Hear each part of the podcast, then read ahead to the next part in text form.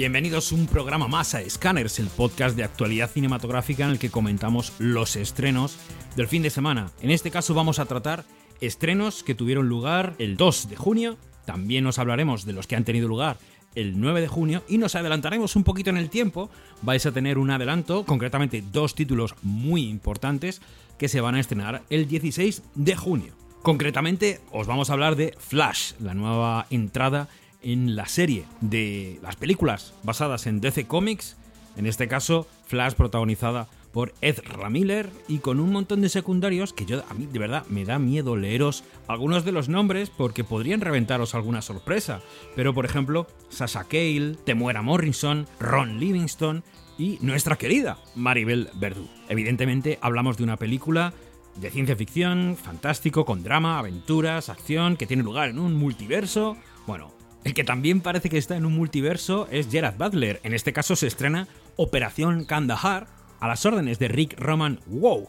En este caso, Gerard, el bueno de Gerard, está acompañado de Navid Negaham o encontramos la presencia del siempre inquietante Travis Fimmel. Se trata de un thriller de acción, y en este caso podría parecer una secuela de El Piloto, de la que os hablamos hace unos meses.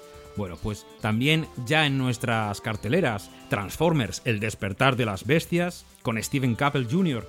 en la dirección y con Anthony Ramos, Dominique Fishback o Dominic Di Rosa en el reparto. Esta cinta, lógicamente, también de ciencia ficción aventuras, pero en este caso con ese toque de comedia que nunca puede faltar en las películas de Transformers. Los fans del cine de terror tienen una nueva cita en los cines de Boogeyman, dirigida por Rob Savage, con un guion basado en un cuento corto de Stephen King en el reparto Chris Messina, Sophie Thatcher o David Tasmatian. Evidentemente es una cinta de terror sobrenatural. Y acabaremos incluyendo la reseña que ya pudieron disfrutar nuestros mecenas de Spider-Man cruzando el multiverso, en este caso con una nueva triada de directores y con Phil Lord y Christopher Miller de nuevo en el guion y en la producción. No me quiero enrollar porque tenemos muy buena merca en el programa de esta semana, así que ya sin más, comenzamos. ¡Oh, Dios mío! ¡Flash! Hola. ¡Me encantas! Gracias. Le paso con el señor Wayne. No, por favor. ah, Te necesito aquí ahora, Barry. Flash. Y ya ha empezado la polémica. Antes de que yo diga Ezra Miller, ya tenemos polémica porque en el castellano el, el cartel es Flash y sin embargo la película, su título original es The Flash. Y Flash. The Flash. Eh, ya, ya la habéis oído. JR del Rosal. Era, claro, una peli de DC. Tenías que ir tú a, a verla. Sobre Sí, todo una sí, peli sí, de. DC en la que sobrevuelan cositas. Y dejémoslo en sobrevuelan cositas, ¿no? Vale. Hay cositas que sobrevuelan y hay cositas que no sobrevuelan. Claro. Sí, sí, sí, sí. El reparto, claro, yo, yo no he querido ver, Mm. no he querido ver eh, trailers y tal, porque el primero ya me funcionó, pero están sobre explotando la presencia de Michael Keaton que casi ocupa más en los pósters que, que el propio Ezra Miller, ¿no? Entonces, a, mí- a mí Sí. esto me preocupa porque sí que es verdad que yo habría ido a verla igualmente, porque la verdad es que tiene buena pinta. Y sin embargo, ahora ya sé que la, la gran sorpresa, o una de las grandes sorpresas, va a ser eh, pues que, que Michael Keaton va a estar más tiempo en pantalla que probablemente el protagonista. No, el protagonista, como sale du- duplicado y triplicado. Bueno, vamos a ver, ¿cómo me resumes la sinopsis de, de esta película, JR? Pues la sinopsis la tengo aquí muy apuntadita porque, claro, viendo la peli te haces un poco de lío, pero yo te cuento. Mira, Barry Allen, eh, Flash, ese señor que fuera de la pantalla tiene tantos problemas, casi más que dentro de la pantalla, eh, usa sus poderes para viajar en el tiempo y cambiar acontecimientos del pasado, ¿no? Clásica trama de viaje en el tiempo. Bien, la cosa sale regular, vamos a dejarlo ahí, y se queda atrapado en una realidad que no sé si es alternativa, no sé si es futuro, es pasado, no voy a decir nada, pero esta realidad no le va bien a Flash y deberá reclutar a varios aliados para ayudarle, número uno, a sobrevivir al ataque del general Zod, que recuperamos el villano de Man of Steel, entre comillas, el inicio de este universo cinematográfico que ahora concluye, y también le tienen que ayudar a volver a su timeline original. Eh, esta es la película, no tiene más. Mm, hay guest starrings, hay sorpresas, hay cosas que molan un montón, cosas que no, y yo todavía me estoy intentando hacer, eh, me estoy intentando aclarar mentalmente, porque han pasado unas horas desde que la he visto y es una peli que eh, tiene fuertes emociones, fuertes emociones, man. Tan fuertes emociones que, que veo que me vas a dejar con las ganas. Dirige Andy Muschietti, que es un tío que poquito a poco se está ganando en nuestros corazones, ha hecho ya auténticas barbaridades, creo que ha triunfado en lo que sería el género de terror, se pasa ahora al género superheroico y necesito que me digas si esta película, que evidentemente todos sabéis, pertenece al universo DC Comics y que pasa por el fantástico, la ciencia ficción, los superhéroes, el, drama, la aventura, la acción. Y que no, no quiero decir nombres de personajes o de actores, porque podría haber alguna sorpresa por ahí, pero tenemos a Maribel Verdú. Quiero decir, es que esta película da mucho, tiene mucho juego por, mucho, por muchos lados. Cuéntame qué te ha parecido. Pues eh, hablabas antes del título, del póster, tal. Mira, hablando del póster de Flash, eh, hay una frase, yo estoy como la frase del póster de Flash, que dice Worlds collide, o sea, los mundos colisionan, los mundos chocan. Yo por un lado tengo mi opinión razonada, más o menos reposada, en mi Tierra 1, donde tengo bastante claro lo que me ha parecido The Flash, y por el otro tengo mi opinión con el corazoncito, mi Tierra 2, que quiere colisionar con lo que me dicta la razón, porque hay dos o tres momentazos en esta película que llevan la expresión fanservice a, a otro nivel, a donde ningún hombre o superhombre se ha atrevido a ir. Y no sé con cuál de los mundos me voy a quedar, pero voy a ser fuerte más, voy a, voy a apostar como los buenos héroes por, por no desviarme de mi misión que no es otra, que contarte la, la verdad de, la película. Y, ahí va, no te voy a hacer esperar eh, ni un minuto más. Flash es una película de superhéroes más. No hay idea o impulso creativo detrás de Flash. Esto es, fíjate, fíjate lo que se me ha ocurrido. Esto es como eh, Buzz Lightyear, ¿no? que está en la estantería donde hay otros 100.000 Buzz Lightyear igualitos entre sí. Em, porque a lo mejor me dicen, no, no, que además lo hemos visto en mil anuncios. Aquí está el Batman de Michael Keaton, ojo. Vale, eso no es una idea, no es un enfoque original de nada, eso es un, chispazo, un fogonazo, un, señor en la reunión de ejecutivos, hay que traer al Batman del 89, eso es un, flash, un truco barato. A ver, te digo, ¿lo peta el Batman de Keaton? Lo peta muy fuerte. ¿Hay una película original, épica, con corazón alrededor del Batman de Keaton? Mi respuesta es no. O sea, de Flash, vamos a ver, es entretenida a ratos, hay momentos muy buenos, casi de, Freaky Friday, no de intercambio de cuerpos, tal, con superhéroes que están muy simpáticos, realmente simpáticos. Es una comedia con poderes, al principio está muy bien, pero luego me ha parecido más larga que, un día sin pan, tío. Hay momentos, o sea, eh, la misma batalla contra el general Zod durante tres cuartos de hora no es epicidad, es la misma batalla durante tres cuartos de hora, es muy cansino, no me está dando además a nivel de dirección, me ha parecido un poquito plana en las escenas de, lucha, no, no, no, he visto nada interesante, nada que, me, que me, llene el ojo. Em, te voy a decir algo, tío. Lo estaba pensando a medida que casi, casi miraba el reloj cuando llegaba el final de la película diciendo, bueno, vamos a hacer un wrap-up de esto, vamos a resolverlo. Creo que esta película es o el broche de oro si te gusta mucho DC y los superhéroes, puedes llamarlo broche de oro. Si no te gusta tanto, puedes llamarlo el clavo en el ataúd del género. Para mí, eh, clavo, o sea, es un clavo muy bonito, eh, muy, reluciente, muy reluciente, que está muy bien ahí pulidito, atornillado y tal. Pero este género, el género superheroico, para mí, con todo el cariño y todo el respeto, yo sigo comprando cómics con más de 40 palos. Para mí el género de superhéroes en cine lleva muerto o en coma mucho tiempo. O sea, eh, yo ya no, yo no sé tú, la última peli de superhéroes que, que, te dijo algo, pero yo ya no puedo más con esto de acción, chiste, acción, chiste, acción, chiste.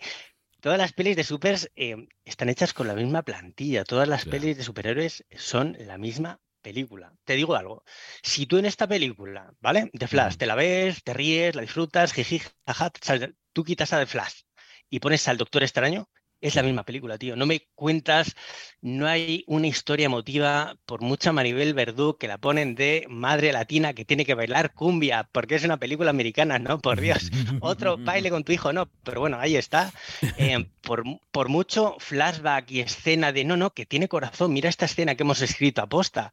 Aquí no hay mucho viaje del héroe, aquí está Michael Keaton diciendo nostalgia, os gusta, os mola, pero es la misma película de siempre. Yo me duele mucho decirlo, pero creo que quitando ese maravilloso Spider-Man animado de Sony, que si tiene creatividad, enfoque, ideas, tal, eh, yo creo que esto en carne y hueso, esto del multiverso, los 23 superhéroes por película, la escena post-créditos, que ya vemos como, como perritos bien enseñados hasta que nos dejen salir a la calle, yo creo que esto está agotado, tío. Esto se agotó. Estoy a favor no solo del reboot del universo DC, que ya se viene, Ya, claro. sino a favor del reboot de todo el género de superhéroes. Yo ya estoy agotado. Estamos en un momento tan bajo, tan bajo, estamos tocando ya fondo, que podemos decir eh, ya en voz alta y con orgullo, in James Gunn we trust. James Gunn no es santo de mi devoción, pero espero, porque todos tenemos un pasado, es así, son imborrables, por mucho que le des a delete tweet, están ahí. em, pero a pesar de todo, es el hombre que está encargado, de, de- es el conductor que lleva la franquicia Superman y no quiero que el autobús se estrelle. ¿vale? Ese conductor, por favor, que lo lleve a buen destino. Creo en James Gunn, creo que tiene, aparte de sus pasados eh, personales, tiene estilo, tiene, tiene ideas, tiene, sabe hacer las cositas superheroicas. Vamos a ver si a Superman le da un sabor distinto.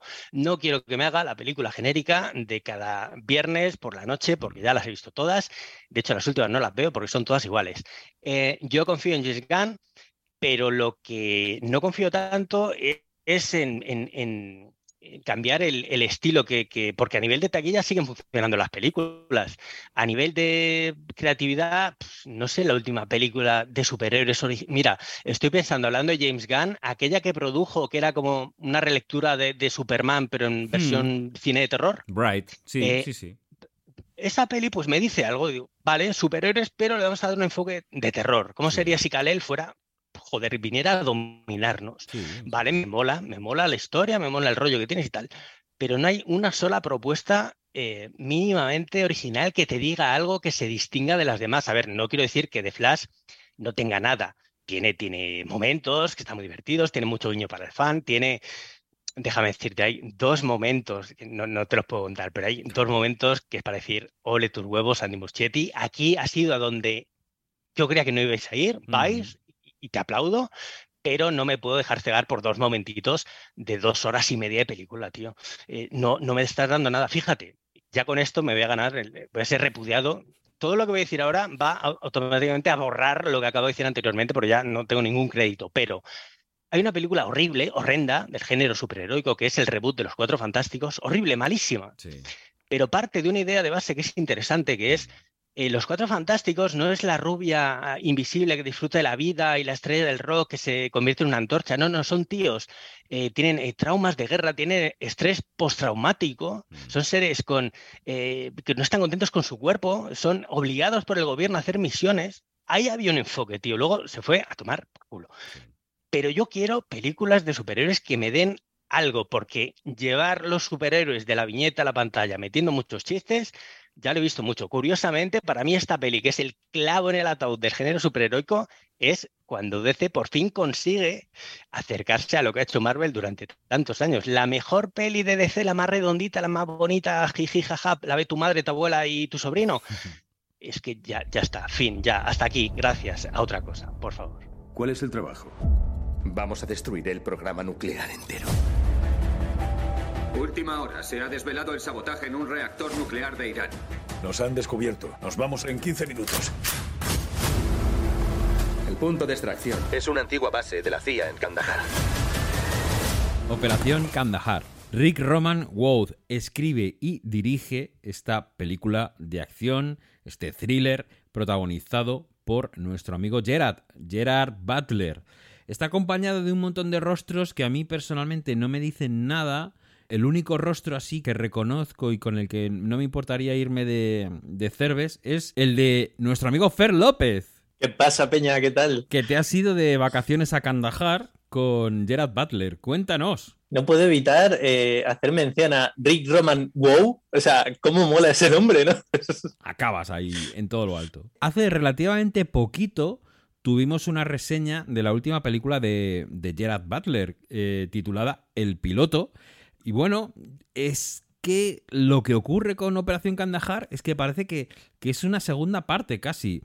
Porque el póster, pues bueno, tiene tonos parecidos, está compuesto con el, el protagonista de la película casi, casi de pie, ¿no? En un plano medio, que, que se parecen mucho, tío. Entonces, sácame de esta, de esta duda, cuéntame. Operación Kandahar va de un agente de la CIA que después de una misión en Oriente Medio se revienta su tapadera y tiene que huir. Y Eh. para ello contará con la ayuda de un traductor de la zona que es un pacifista y que no quiere que no quiere líos. colaborar con- No quiere que no líos. quiere líos, que Ahí no quiere está. movidas. Eh, Fer, explícanos qué significa, qué quieres decir con se revienta la tapadera, porque dicho así parece, parece otra cosa totalmente distinta. Eh, A ver, estamos hablando de, claro, de una peli de espías eh, en tono serio. De hecho, la clave de la película es que es en tono serio. Voy a mencionar que el póster que tenemos en España, en el que parece Gerard Butler rodeado de explosiones, en realidad, ahora que me fijo, es, es humo del desierto, pero parece como cosas explotando por detrás. Da la impresión de ser una peli de acción mucho más eh, tirando a, a Chuck Norris que a peli de acción seria. Y sin embargo, o sea, el, creo que el póster es un. eh, vende mal la película porque mm, sí. el tono es muy diferente. Sí, o sea, el- es una el- película muy poco lúdica, por así decirlo. A ver, es una peli de acción, es una peli de espías, pero Sí. quiero decir que no, no es James Bond. mm, Es, es- está más cerca de una caza a la espía o Green Zone de Matt Damon. Eh, interpretaba a un soldado americano que buscaba armas de destrucción masiva en Irak. Pues está más cerca de, de ese tipo de películas de espías que de una James Bond, ¿vale? En este caso tenemos a un espía que, que provoca un atentado en, en Irán, trabajando para la CIA, y antes de poder huir de allí se destapa su tapadera, quiere decir que su verdadera identidad sale a la luz y se convierte en el hombre más buscado de la zona de Oriente Medio. Entonces tiene que ir hasta Afganistán, a Kandahar, para poder huir del país. Como ya he dicho antes, viene acompañado de un traductor afgano que es un pacifista que no está nada de acuerdo con, con lo que hace. Entonces, lo que hace la película es introducirnos dentro de el conflicto de Oriente Medio varios años después de, lo que fue la guerra de Irak. Entonces, eh, nos cuenta en cómo sigue la situación por allí, nos habla de las diferentes facciones que hay. Es una película que hace una aproximación más o menos eh, realista o bastante verosímil, te muestra un poco la situación, pero si no estás muy puesto en pues, las diferentes etnias, los diferentes bandos, las diferentes, eh, mm, los diferentes grupos en disputa en el territorio, puede ser un poco lioso. La película creo que hace un buen esfuerzo por mostrarte a, personajes de todos los bandos y, y mostrarte más o menos la situación. Da una imagen de los espías americanos eh, muy poco complaciente para los estadounidenses. O sea, no, básicamente es una peli de, de matices, no es una peli en la que los buenos son muy buenos y los malos son muy malos. Es una peli más o menos lenta, o sea, es bastante pausada.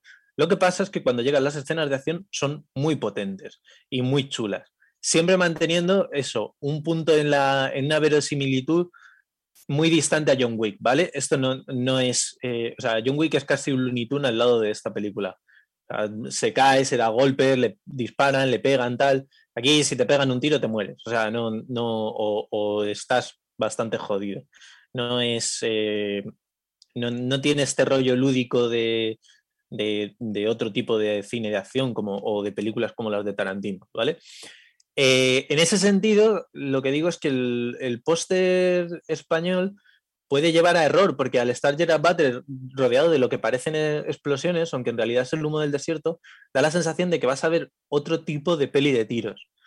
Y además el, el título Operación Kandahar es engañoso, porque la película ni siquiera es una operación de rescate, o sea, es el protagonista intentando huir, intentando llegar a Kandahar. El título en inglés, que es simplemente el nombre de la ciudad a la que tiene que llegar, es mucho más contundente y mucho más simple. No, no acabo de entender este- estas decisiones de marketing. Sí es verdad que te están vendiendo una peli no muy distinta al piloto, pero la verdad es que eh, para mí ha sido una grata sorpresa.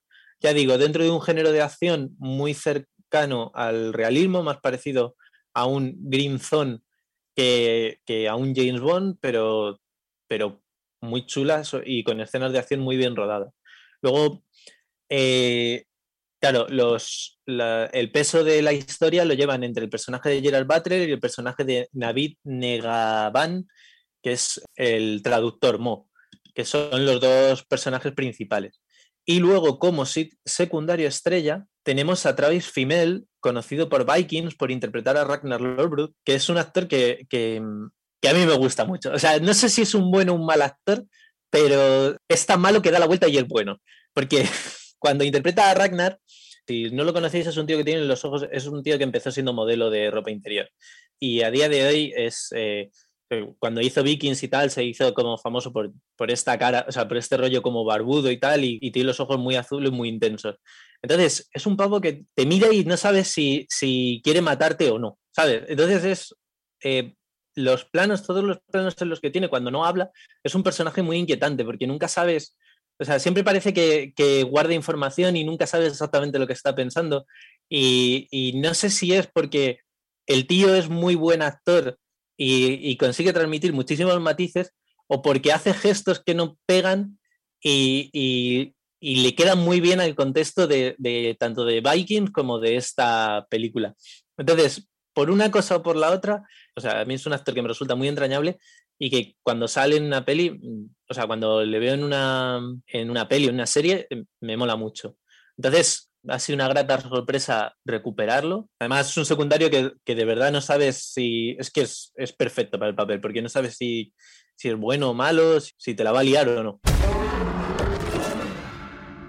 Durante siglos nuestra especie se ha mantenido oculta. Oscuridad ha vuelto a encontrarnos. Prime. Está en juego el destino de todo ser vivo. Unicron viene hacia aquí. Transformers. El despertar de las bestias. ¿Alguien tenía alguna duda? No. ¿Quién ha ido a ver esta película? Armabot. Bienvenido de nuevo a Scanners. Hola, ¿qué tal? Hola, humanos. ¿Qué tal? ¿Qué tal a todos? Pues aquí los humanos, preparados para que nos cuentes si, si esta, que yo ya he perdido la cuenta, que no sé cuántas van, y ahora espero que me lo digas, si merece la pena o no, porque yo, eso, me había, me había bajado del, del tren hacía ya bastantes episodios. A la dirección, Steven Caple Jr. Y se renueva el rooster de, de actores, los talentos son distintos. En este caso, Anthony Ramos, al que me sorprende encontrar aquí, y la verdad es que lo aplaudo, Dominic Fischbach, Dominic Di Rosa, Laura Vélez, un montón de, de caras que me son completamente desconocidas. Sí, en, en esta ocasión, o sea, Michael Bay utilizaba actores de, de renombre, que Sí. si John Malkovich, que Sí. si Anthony Hopkins, ahí para darle prestigio a sus, a sus películas. Sí. Y yo acababa pasándolo mal por esta gente y dices, vale, yo sé que estos actores vienen aquí a decir sus frases, a preparar su jubilación y a, y a no ver nunca esta película. Pero yo aún así lo, lo pasaba mal en esta ocasión y también en Bumblebee, aunque bueno, Bumblebee contaba con Hailey Steinfeld, pero bueno, que, que se invierten más en, en, pues bueno, en contener un presupuesto y en gastarlo, pues bueno, en los efectos y tal. Sí que en esta ocasión se han gastado el dinero también, pues porque son, eso se paga de otro modo, son sesiones en las voces, en las voces de, de los Transformers. Entonces, bueno, aunque, aunque estamos en, en otra continuidad de lo, de, bueno, de lo que ya hablaremos, pues bueno, Peter Cullen que no es una, es una voz conocida para todo el mundo, pero bueno, que es la voz original de, de Optimus Prime, pues sigue siéndolo.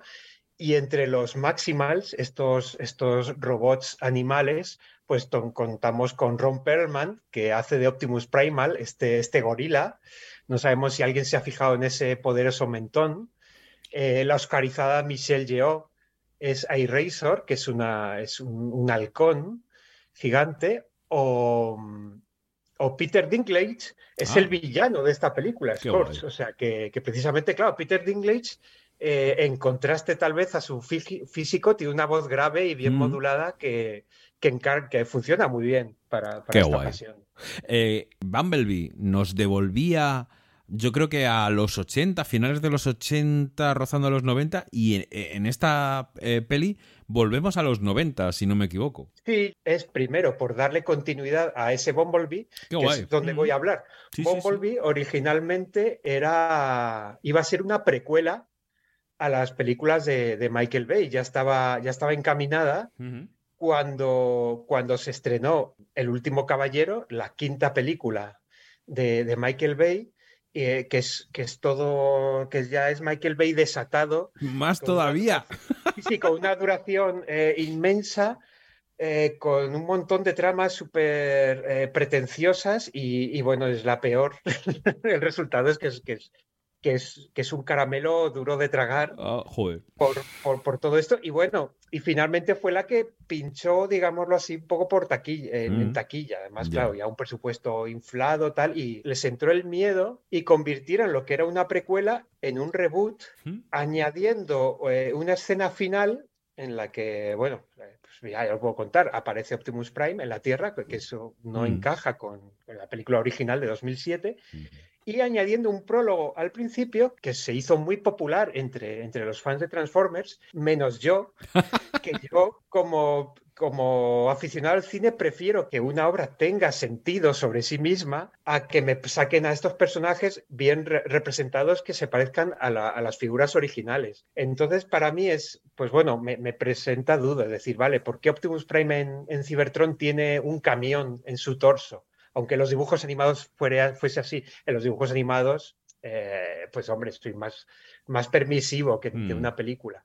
Y luego, sobre todo, que el estilo que vimos en, en Cybertron no encaja con, con el propio Bumblebee, que en Bumblebee la película, si bien eh, el- este robot protagonista tenía un nuevo diseño que se transformaba en un, en el, en un Volkswagen escarabajo, como, Sí. como la figura original. El clásico. mm. Eh, sí que vemos que, bueno, que tenía elementos que dices, vale, encaja con las propias películas de Michael Bay y no solo él, sino los Decepticons que iban a darle caza, pues también, si bien es cierto que había uno que era como, ostras, han hecho a Starscream eh, parecido a, a- a su figura original, que resultó que no era Starscream, que era Blitzwing, que es otro personaje que, bueno, que también debería poder convertirse en, en tanque, pero bueno, de estas locuras. El caso es que con la película rodada, pues bueno, eh, decidieron cambiarle, convertirlo en un reboot, pero ya digo que a mí me, me presenta muchas dudas. Dices, vale, ahora no encaja, pero entonces, ¿por qué Bumblebee vuelve a transformarse, a convertirse en un Camaro del 84? Como, como en la película de 2007. Mm. Y entonces, bueno, cuando vinieron estos avances, yo dije, bueno, pues si es, secuela, que lo es, de, de Bumblebee, eh, lo suyo es que, que debieran tirar hacia ese giro de timón que habían, que habían tomado, es decir, vale, desligarse de, las películas de Michael Bay y que se pareciera más al producto original, una cosa que, que además lo hemos visto mucho en tendencia. Es verdad que el cine de superhéroes, pues con X-Men, no iban enmascarados, no iban de colores, pero claro, es, es un temor que, que ahora con la distancia pues, pues parece cuestionable, pero que en su día tenía todo, todo el sentido. Pues aquí también. Pues bueno, con, con los primeros avances veíamos que había diseños que seguían siendo los mismos, vamos, del mismo estilo de, de Michael Bay. eh, en la Tierra, ¿no? Incluso hay, hay un personaje, Will Jack, que, que tiene una breve aparición en, en, en Bumblebee, en, en Cybertron, y aquí en la Tierra, al llegar a la Tierra, pues está diseñado eh, por un personaje que, bueno, entre los coleccionistas eh, se conoce como Urkelbot. Y además hubiese sido apropiado que se llame Urkelbot porque no aprovechan las características de, de- de este personaje, de Will Jack, que era un ingeniero inventor. Así que, bueno, vista la película, pues sí que, que la peli tiene algunas frasecitas que son un chiste a la vez y una manera de desligarse de las películas de Michael Bay. Eh, algún personaje que apareció o que se menciona, bueno, que está en las películas de Michael Bay y está aquí rediseñado totalmente, más allá de Bumblebee y Optimus Prime. Y, entonces, efectivamente, es secuela de, de Bumblebee.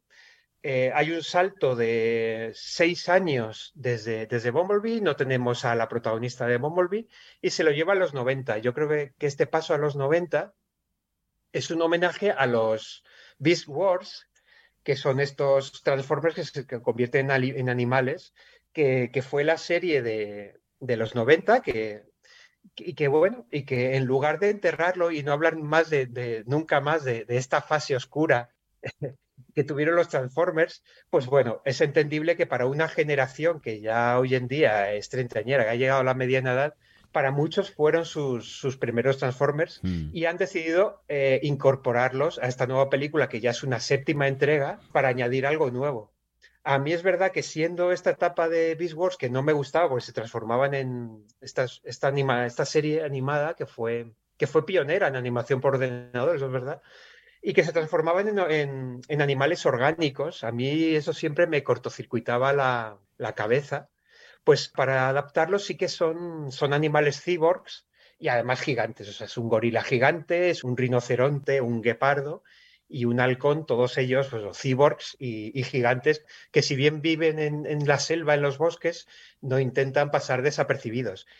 y lo incorporan a, a la historia de una manera bastante peculiar, que bueno, que a mí me alza un poco las cejas, porque, pero bueno, es verdad que juegan con el sobre si tiene sentido o no, pero es verdad que no juegan a, disfrazarse entre los animales de, de la Tierra. Entonces, bueno, ¿qué tal está la peli? Nos libramos de las locuras de Michael Bay, que sigue siendo productor ejecutivo junto con con Steven Spielberg, que yo no sé cuántas horas habrá dedicado a, dar su nombre como productor ejecutivo o simplemente que, bueno, como fueron los, los que arrancaron esa difícil misión que, que salió con éxito en 2007, pues bueno, siguen estando acreditados, porque además el propio Michael Bay aparece acreditado en películas que han roto con, con, su trabajo, en, sobre todo en la quinta película. Por supuesto. pues bueno, pues es una película que no tiene las locuras de Michael Bay, o sea, no, ningún, ningún Transformer orina sobre, sobre John Turturro, eh, no, hay, no hay chistes sobre masturbación,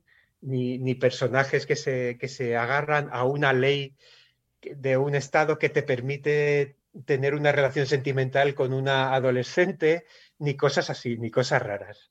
Eh, tampoco por la realización no es, no es tan loca como Michael Bay, que cuando se le, dio por, por, la cámara al hombro, eh, pues es una locura. Y eso que Michael Bay, eh, como realizador, si bien es cierto que la continuidad pues, pues no, no, la atiende mucho, a mí como realizador sí me parece que, que, resuelve bien y que consigue planos muy memorables. Bueno, él y su equipo, claro, que son los que, mm. verdaderos héroes de, de esta historia pero bueno, sobre todo que, hay una orden de alejamiento de Michael Bay hacia el guion.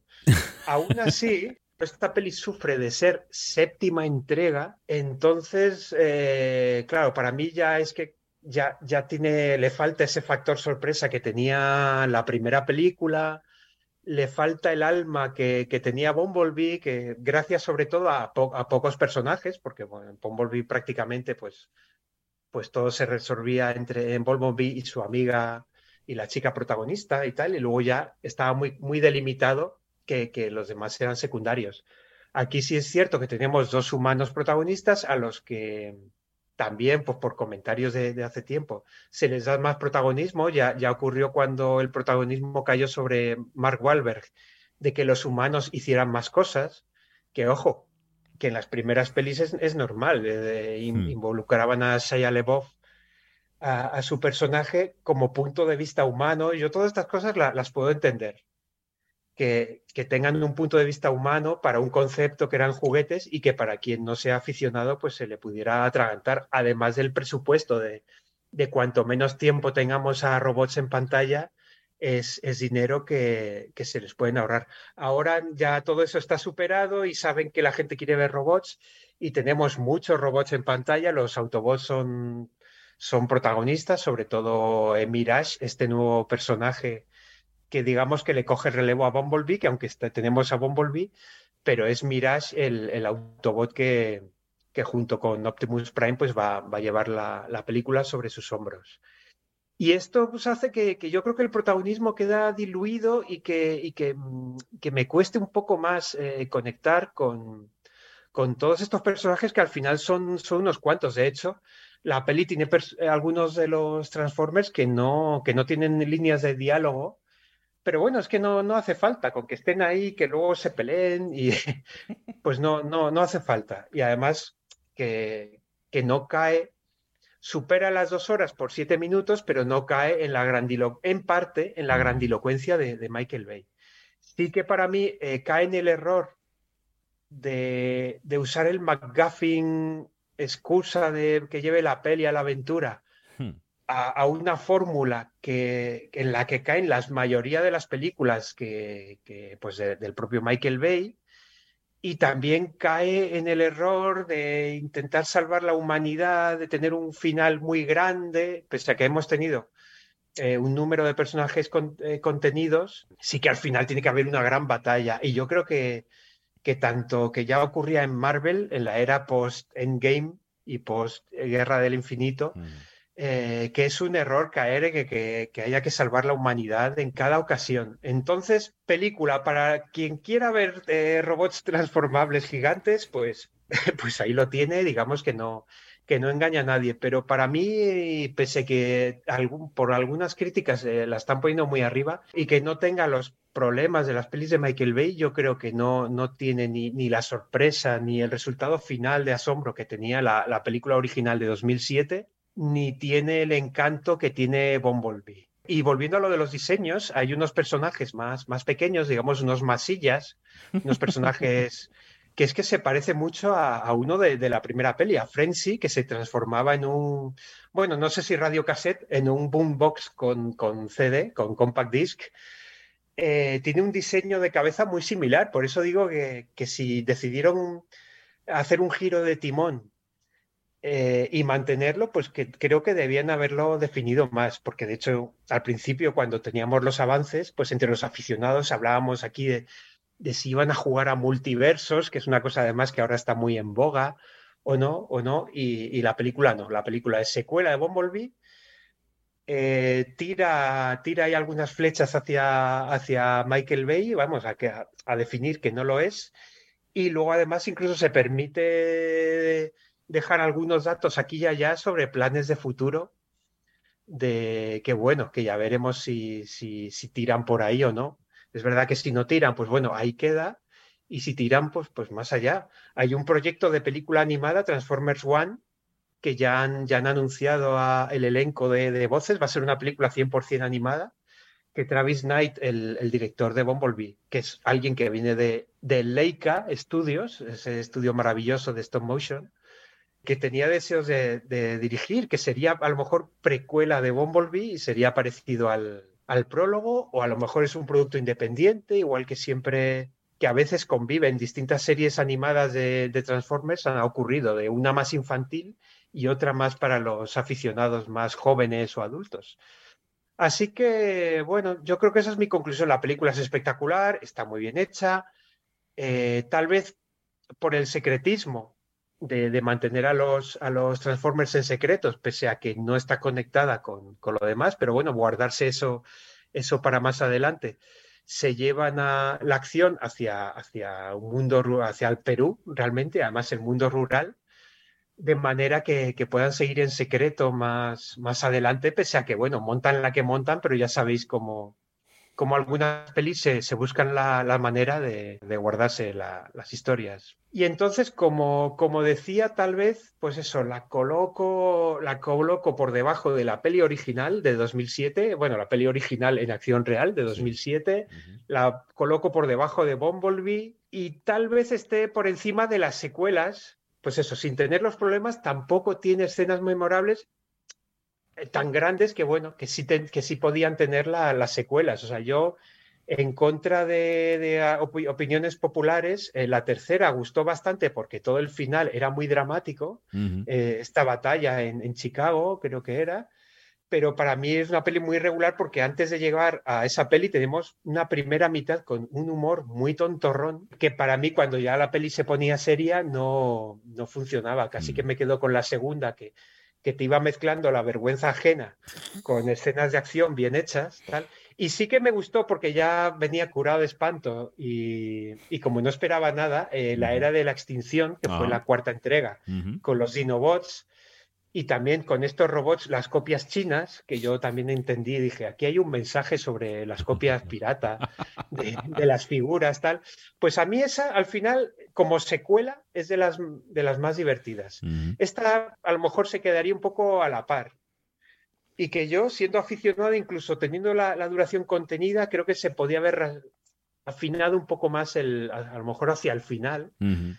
¿No? Pues porque ya hemos visto mucho robot, pues bueno, ya, ya no, nos, no nos dice tanto. Y entonces, pues bueno, igual que Fast 10, que ya no engañamos a nadie tal, pues aquí eso, a lo mejor decir, mira, los que queráis ver robots gigantes, pues aquí los tenéis, pero a lo mejor los que se dejen llevar por la emoción, pues bueno, que un poco emoción contenida, porque yo creo que se podría haber hecho un trabajo un poco mejor de guion. Por ejemplo, con este Mirage, este personaje nuevo que se, que se presenta, que tal vez po po podría haber sido Jazz, porque Mirage originalmente se transformaba en un Fórmula 1, en un, bólido Fórmula 1, y yo entendimos que, que para andar por la ciudad, pues mejor ser un deportivo vistoso que un, que un coche que no podría hacerlo. Mm. Pues se le atribuyen habilidades que es verdad que el personaje originalmente lo tenía. De hecho, originalmente se, se volvía invisible, pero ya en la serie de Netflix eh, le dieron los poderes de Hound, que es el de proyectar hologramas, que tiene mucho más sentido con su nombre. Mirage es espejismo y tiene mucho poder, pero es que la, la película eh, tiene momentos en los que podría haberlo resuelto con, con estos hologramas y no decide darle más habilidades a, a Mirage que al final es como, jo, este recuerda mucho a, a un perro que vino a ayudar la audiencia de Rasca y Pica, pero al perro Pucci, pero bueno, siempre me implico en las películas de cómo lo hubiera hecho yo Sí, y, claro. y cuando es algo que me toca personalmente, me implico más en, en cómo lo hubiera hecho yo. Incluso yo eh, os voy a hablar de, de la escena epílogo que no está en la película. Eh, En si la pe- exclusiva, en exclusiva para escáneres de la mente de Armabot viene Claro. la escena postcréditos. Claro, que es mi manera de, de opositar como guionistas ahora que están de, De huelga. de huelga, pues, de huelga, pues a lo mejor que estén buscando nuevos nombres. Sí. y tal. A mí, si la película hubiese terminado con dos niños de, de nueve años jugando con los, con los muñecos de, de los personajes que hemos visto en la película, yo hubiera dicho, ah, muy bien, este es el final que yo quería ver, final meta y un final que explica algunos giros de guion que si bien es, es algo que podríamos haber encontrado en la, en la serie de dibujos animados original de los 80, que las películas de Michael Bay, ojo, que co- cogieron algunas tramas de, de aquella serie, pues yo lo hubiera celebrado porque dice, vale, eso explica este, este giro de guion discutible y un poco porque sí. Cuando no entendemos algo que nos asusta, nuestra mente intenta rellenar los huecos. A veces lo mejor que podemos hacer es hacerle frente. Bueno, voy a dejar la luz encendida como está ahora. Luego lentamente empezará a parpadear hasta quedar a oscuras.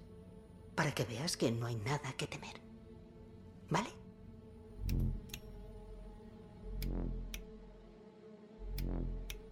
¿Ves a que no da miedo? Solo tú, tu hermana y yo. Todo irá bien. No es real. Tranquila.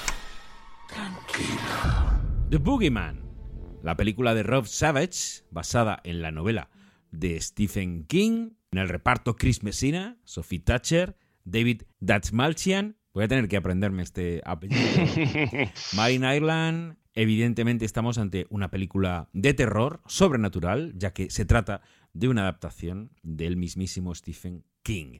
Y para pelis de terror, nuestro terror residente, JR del Rosal. Bienvenido a Nuevos Scanners. Más sanguinario que Michael Myers. Más mortífero que Art el payaso. Grandísimo el payaso. Más aterrador incluso que yo poniendo el horno. ¿De qué te estoy hablando, Matt? Del terror elevado. Sí, amigos, el No. auténtico Freddy, Jason, Chucky de nuestros tiempos. El terror elevado ya ha cobrado vida, es el icono que viene a por nosotros. Te voy a hacer dos preguntas, Matt, pero no quiero que las contestes porque esto es, esto es un diálogo conmigo mismo, ¿vale? La Vale. primera pregunta, ¿es The Boogeyman una película de terror elevado? No.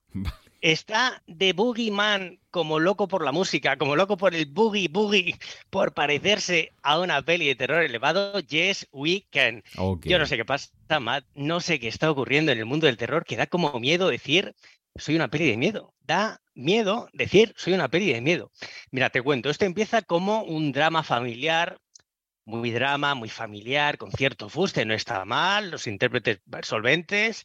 Em, Chris Messina, que es un tío que me mola un montón, es tiazo, es un tiazo. Y por fin le dan un protagonista en cine, digo, venga, vamos para adelante. Pero cuando ya dejamos atrás, ya vale, ya sabemos de dónde vienen los traumas, una familia, han perdido a la madre, el núcleo familiar, se resiente, relaciones, padre, hijo, tal. Cuando ya hemos pasado el trance de, venga, empezamos ya con la manduca, ese terror que acecha a la familia, que tome cuerpo y empiecen los ataquitos, eh, pues hay ahí, eh, o sea, eh, la cosa en principio te pide, hemos aguantado 30 minutos, 40 de exposición, conocemos personajes, y es el momento de dar el paso adelante, ¿no? Es decir, somos una peli de miedo y yo tengo esto en la recámara para sorprenderte. Bueno, pues el director de este invento, que busca el nombre, se llama Rob Savage, que este tío hizo en una peli más o menos resultona, que era de Host, esta de hacer la Ouija por Zoom, que tiene su aquel, eh, cuando tiene que mover el cocotero, allí no cae ningún coco. O sea, y los que caen son cocos que has visto 20.000 veces. Esto es el, el ABC de las películas de miedo.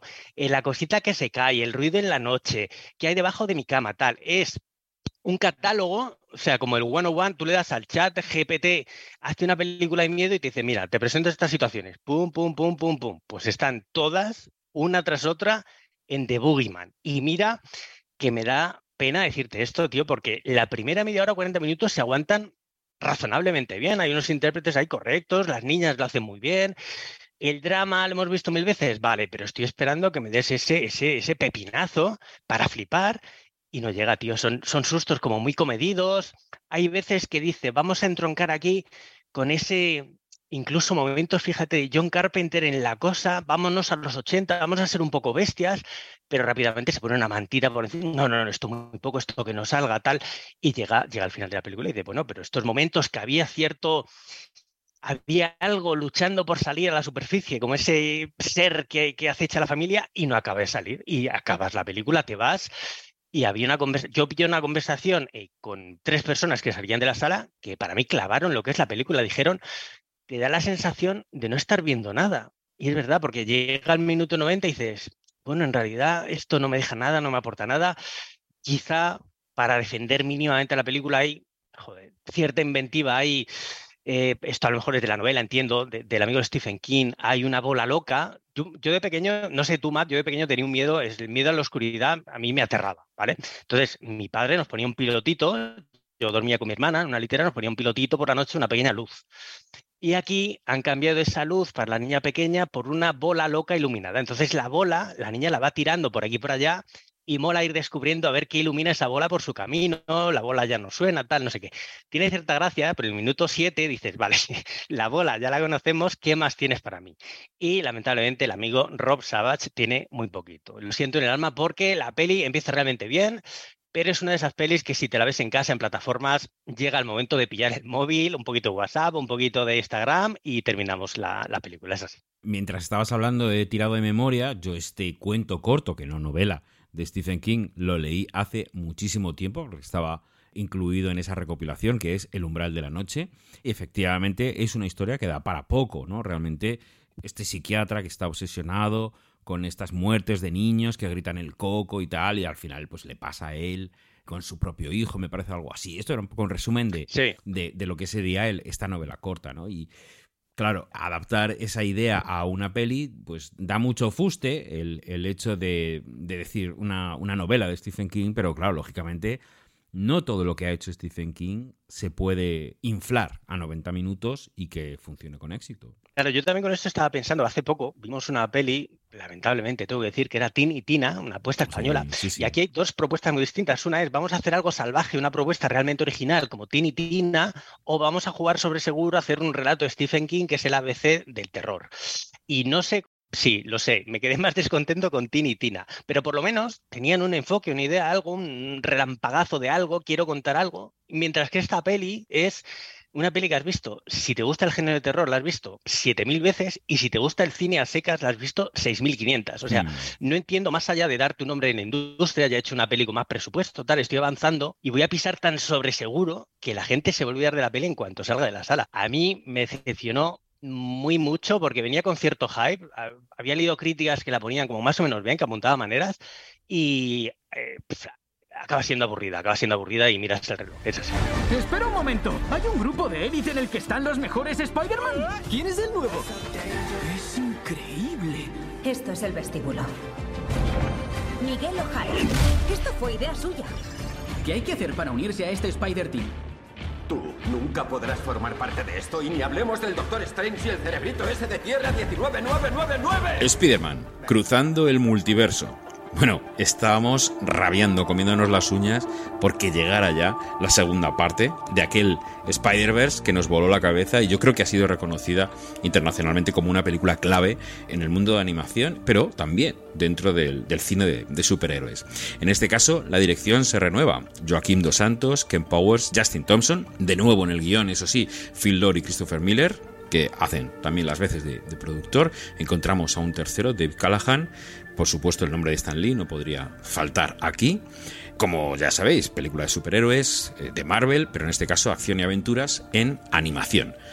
Le hemos tenido, hablando de animación, en este caso de Makoto Shinkai, hace cuatro días en un pedazo especial que debéis escuchar todos y le tenemos ahora aquí para hablar de la animación más puntera que podéis encontrar en los cines. Kenny Ruiz. Muy buenas, Scanners. Muchísimas gracias otra vez a nuestro líder por enviarme a una película que ansiaba por ver, que espero que todos estuvierais igual de ansiosos por ver, porque la primera creo que no hay nadie a quien le haya dejado mal sabor de boca. Es una película que cuantas más veces la hemos visto más nos ha gustado, que como decía, bien decía Matt, cambió la manera de hacer animación 3D en Occidente, ha afectado a casi todas las producciones gordas que han venido después, películas como Tipos Malos, como El Gato con Botas 2, se han alimentado de, de solo un 1% de todo lo que, lo que investigó la primera película de Spider-Verse ha sido suficiente como para, generar todo un montón de, nuevas maneras de hacer render, nuevas formas de hacer animación. Han marcado un estilo. Tenemos los Mitchell, que también bebía muchísimo de ese estilo. Son películas de animación muy interesantes, muy buenas. Y además ha roto esa barrera que parecía infranqueable en Occidente, que era la animación para medio adulto no diría yo que la primera película de Spider-Man es para adultos, pero sí que es verdad que está muy en el target de adolescentes y adultos que podemos disfrutar. Y creo que se aleja del obligado target infantil al que están sometidas por las producciones de DreamWorks o de Disney y Pixar. Así que la puerta al multiverso de la animación era gigantesca después de esta primera película y además eh, trasladó la posibilidad de, esta locura que fue Spider-Man No Way Home donde el MCU también se abría al multiverso, fusionaba los estudios de Sony con los de Marvel, los tres encarnaciones de Spider-Man, porque viendo que el público había aceptado bien esta idea tan a priori tan rococa de que existe un Spider-Man en cada universo y que todos ellos pueden coexionarse, ¿no? Que habiendo entrenado al público para entender este tipo de dificultades, el MCU se vino arriba y hizo esta otra locura. Así que subían la apuesta en el universo Spider-Man y en las posibilidades de que esto fuese loco. Y nuestros productores favoritos, Phil Lord y Christopher Miller, dijeron, ah, que no subí la apuesta, pues os vais a cagar. Y nos han traído este Cruzando el Multiverso. ¿Tú qué expectativas tienes con esto, Matt? A ver, eh, además, yo cuento, cuento con ventaja porque ya me lo has contado. pero. No, te he hecho spoiler. Te he hecho spoiler, pero, pero, sinceramente, teniendo en cuenta la, buena acogida que tuvo esta primera película y como ya hemos comentado, la influencia tan grande que ha tenido en el, en el mundo del cine en general, y sobre todo teniendo en cuenta que es una peli que funcionó y que recaudó bien, no es difícil pensar que Sony haya echado aquí unos buenos sacos de, dólares para que podamos continuar con, la historia. De hecho, me lo has adelantado y, ya sabíamos que hay una tercera película que, que, nos espera, creemos que para el año que viene, ¿no? Entonces, yo espero mucho, pero me da mucho miedo, me da mucho miedo por el factor segundo disco, ¿no? Es el segundo disco, el segundo libro, la segunda película. En este caso es esperamos tanto y ha habido presión y no han tenido quizá todo el tiempo del mundo para desarrollarla convenientemente. A lo mejor han tirado más de churrería, ¿no? Y han, no lo sé. Estoy esperando a que me lo a que me lo aclares tú, pero tengo muchas ganas de verla, pero también tengo un, un poquito de miedo. ¿Para qué te voy a engañar? La muerte por hype era la única posibilidad de que esta película se hundiese teniendo en cuenta el desarrollo técnico que había y yo, yo temía mucho también que se perdiese el tono, porque si bien Phil Lord y Christopher Miller repiten, como decíamos, tanto escribiendo como produciendo la peli, hemos cambiado completamente el, perfil de los directores. Hemos perdido a Peter Ramsey, que era el director que se ha pasado a la imagen real, que hizo Los Only para Netflix y que ha estado en el Mandalorian en uno de los capítulos bastante chulos, y que yo le había atribuido ser la mente pensante, y nos, y nos traían a Joaquín Dos Santos, que es un director del que yo ya he hablado en el programa y que le tengo mucho cariño porque ha dirigido La leyenda de Corra, que es una serie de animación que me gusta muchísimo, y también Voltron. Además, también es productor y guionista, es un tipo que sabe muy bien lo que, lo que se hace, pero que hasta ahora había trabajado en animación 2D y que no tenía muy claro qué podía aportar a este equipo.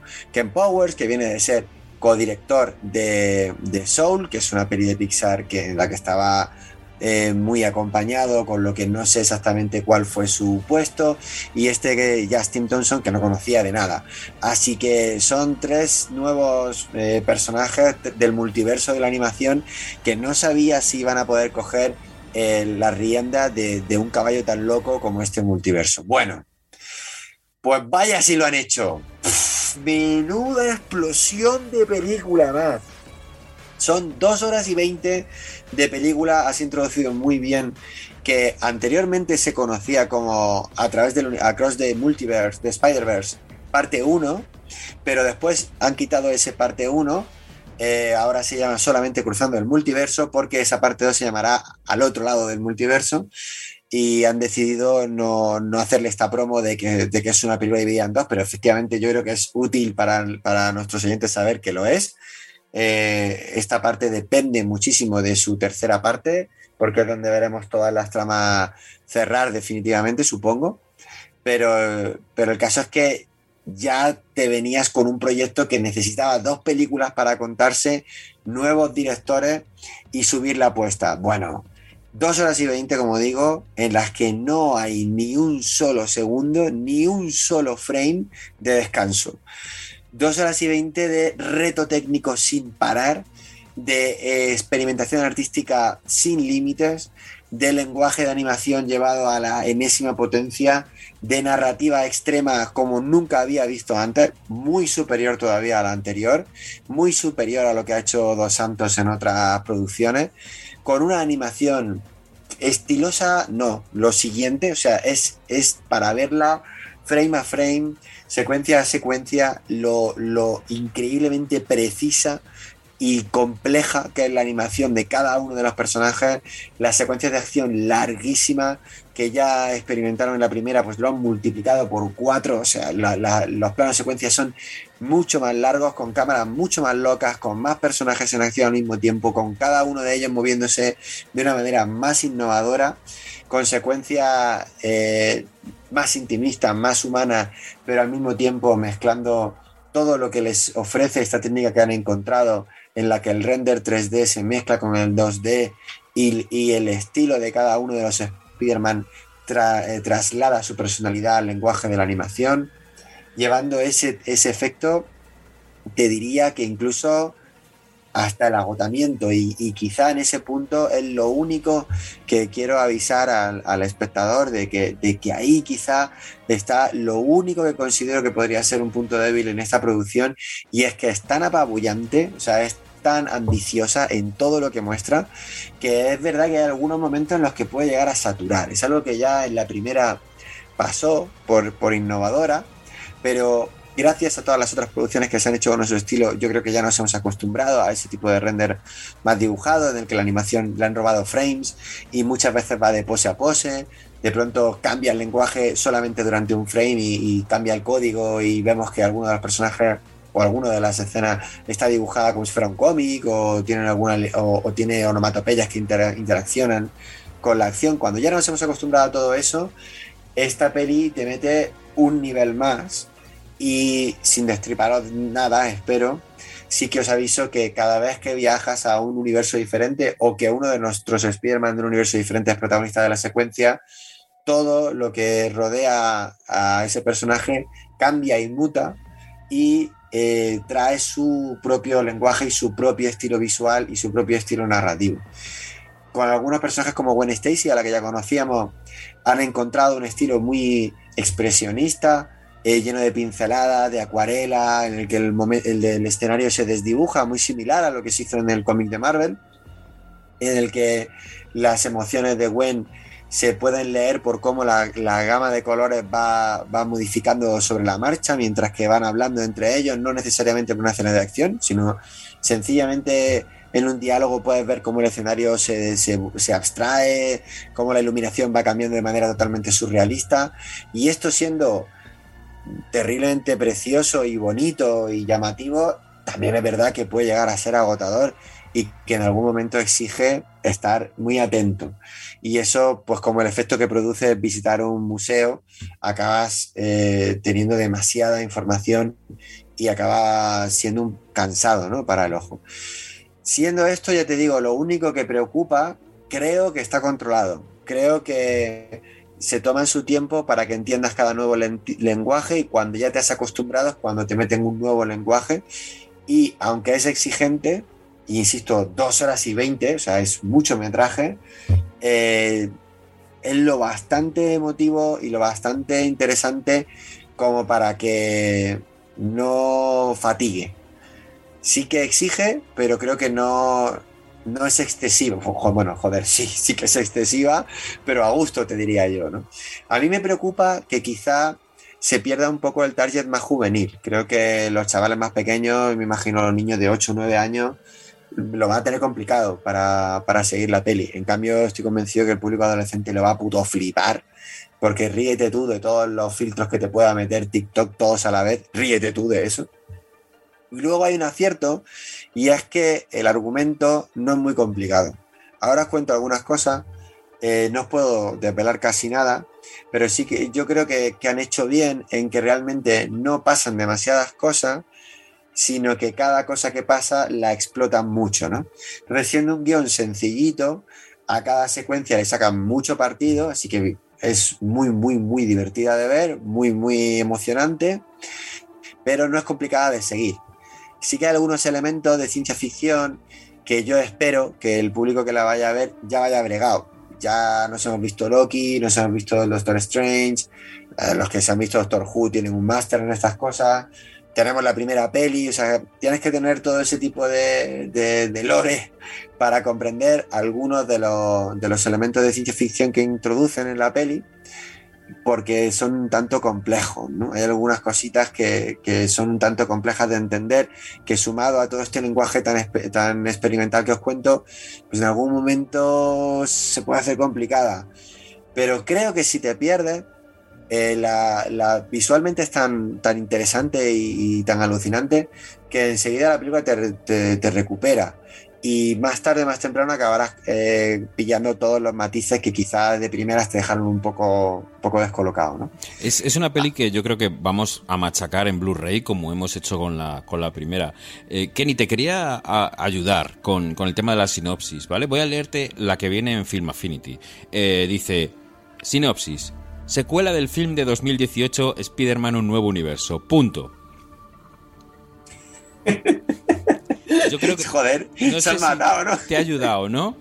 Nos ha ayudado muchísimo. Pero es que hay, hay, pelis, hay pelis que no hace falta tampoco contar mucho. A ver, en esta sí que me gustaría contaros alguna cosa, especialmente para los fans. No voy a enredar mucho más porque ya os he dado una turra con la técnica, que realmente creo que es el verdadero interés de esta película. Pero para los fans del cómic sí que hay alguna cosita que creo que os va a gustar saber y que no os hace spoiler más allá de lo que ya se ha visto en el tráiler. Bueno, tenemos a Miles Morales, interpretado una vez más por Shameik Moore, eh, tres años después de los sucesos de, la primera película de, Spider-Verse, intentando lidiar, como siempre le pasa a Spider-Man, con su vida cotidiana y, su papel de, de, superhéroe. En este caso, quizá un poco más compleja porque además está lidiando con ser un adolescente y tener unos padres quizá demasiado protectores. Eh, lo que más le está costando es que su grupo favorito de amigos, especialmente de amiga, eh, están en otro universo, así que no puede verlo. Los echan mucho de menos, los necesita para que le ayuden a entender qué le está pasando en su vida, pero no puede recurrir a ello. Gwen Stacy, eh, interpretada por Hailey Steinfeld una vez más, a la que vimos también hacer de Ojo de Halcón, digamos que una especie de amor platónico o, romántico al que anhela ver. acontece que esto va a ocurrir, lo tenéis en el, en el tráiler, y un buen día aparece nuestra amiga Gwen en, su, en la habitación de Miles y le invita a conocer a Miguel O'Hara, el que nosotros conocimos en los cómics como Spider-Man 2099, y en este caso interpretado por Oscar Isaac, y siendo el Spider-Man jefe de una policía de Spider-Man que se preocupan de solucionar los problemas en el multiverso. Este personaje es muy querido por los lectores de cómic porque lo dibujaba Rick Leonardi, probablemente uno de los mejores dibujantes que han existido jamás, y en concreto un tío que le imprimió una fuerza y un dinamismo a, este, a este Spearman que es inolvidable y que dentro de que Marvel en aquella época sacó toda una colección que se llamaba 2099, teníamos a todos los personajes en ese futuro distópico, el único que sobrevivió a la escabechina de editorial fue este Spider-Man, porque tiene muchísimos elementos que le hacen un personaje independiente y original y que le ha hecho sobrevivir en el recuerdo de, los fans. Bueno, pues está inmenso en la película, inmenso. Para mí es lo mejor de la peli, tanto la actuación como la energía que le han dado al personaje, la animación y cómo han explotado el universo de, de Miguel Ojara y también eh, las escenas de acción con él son verdaderamente apabullantes. A mí me ha parecido súper innovador otro Spider-Man que veis en el trailer que se llama, que lo llaman el Spider-Man de la India y está interpretado por Karan Sony. Es increíble la animación, el diseño, cómo lo hacen moverse, la, cantidad de virtudes que le han dado y lo diferente que lo hacen. Y ya tiene una de las secuencias quizá más divertidas de, de la peli, sobre todo las más espectaculares. Tenemos de vuelta al Peter Parker eh, desastroso eh, interpretado por Jake Johnson que vimos en la primera peli y a otro buen puñado y digo buen puñado parándome mucho de Spider-Mans que no quiero desvelaros porque si eres medio fan vas a ver millones de ellos que te van a encantar si no lo eres no pasa nada porque tienen suficiente tiempo en pantalla para que cada uno haga su gag y lo identifiques especialmente. Hay algunos que van a llegar directamente al corazón porque son muy, muy carismáticos y le dan a la película las herramientas para que te tenga atrapado saltando del carisma de un personaje al de otro. No quiero contaros más sobre cómo se complica la trama, solo recomendaros que si no habéis visto ningún tráiler, no lo hagáis porque hay algunos spoilers que se hubieran disfrutado más si no lo conocéis. Aparece al nuevos villanos que son muy, muy divertidos y que están utilizados de una manera muy ingeniosa, que les han dado una vuelta a la versión que teníamos ya en el cómic y que hacen que los disfrutemos como nunca. Y solo por si no ha quedado claro, recomendaros que vayáis a ver esta peli al estreno, al cine más pollugo que tengáis cerca, con el mejor sonido, con la mejor pantalla, porque lo que ha hecho esta gente técnicamente es inolvidable. Estoy seguro de que va a producir otra ola de cambios en la industria de la animación. Artísticamente es inmensa, es de verdad para diseccionar con tiempo y calma. Y yo ya es- quiero volver a verla otras 30 veces para poder asimilar todo lo que aporta. Es inmenso lo que este- esta gente de Sony está haciendo con, con estas películas. Solo espero que tengan el éxito que, que tuvo la primera y mucho más, que la tercera nos llegue muy pronto y que sea solo el comienzo de que veamos muchísimos más personajes del universo Marvel eh, tratados por, este, por esta técnica tan, tan alucinante.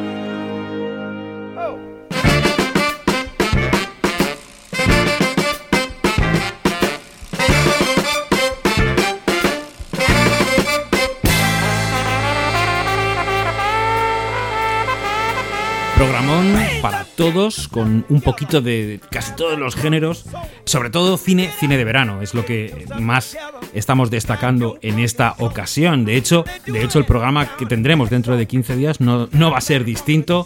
Os podremos hablar de las nuevas aventuras de Indiana Jones y de las nuevas aventuras de Wes Anderson. En este programa habéis escuchado a Kenny Ruiz, a Fer López, a Armabot y a JR del Rosal.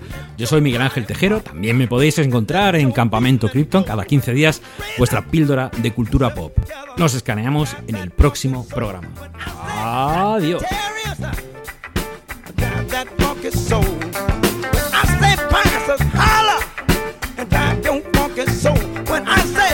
Yeah, and drive that funky soul. When I say Capricorn, hell, and drive funky soul. When I say drive funky soul. If I say, I guess you can put that together.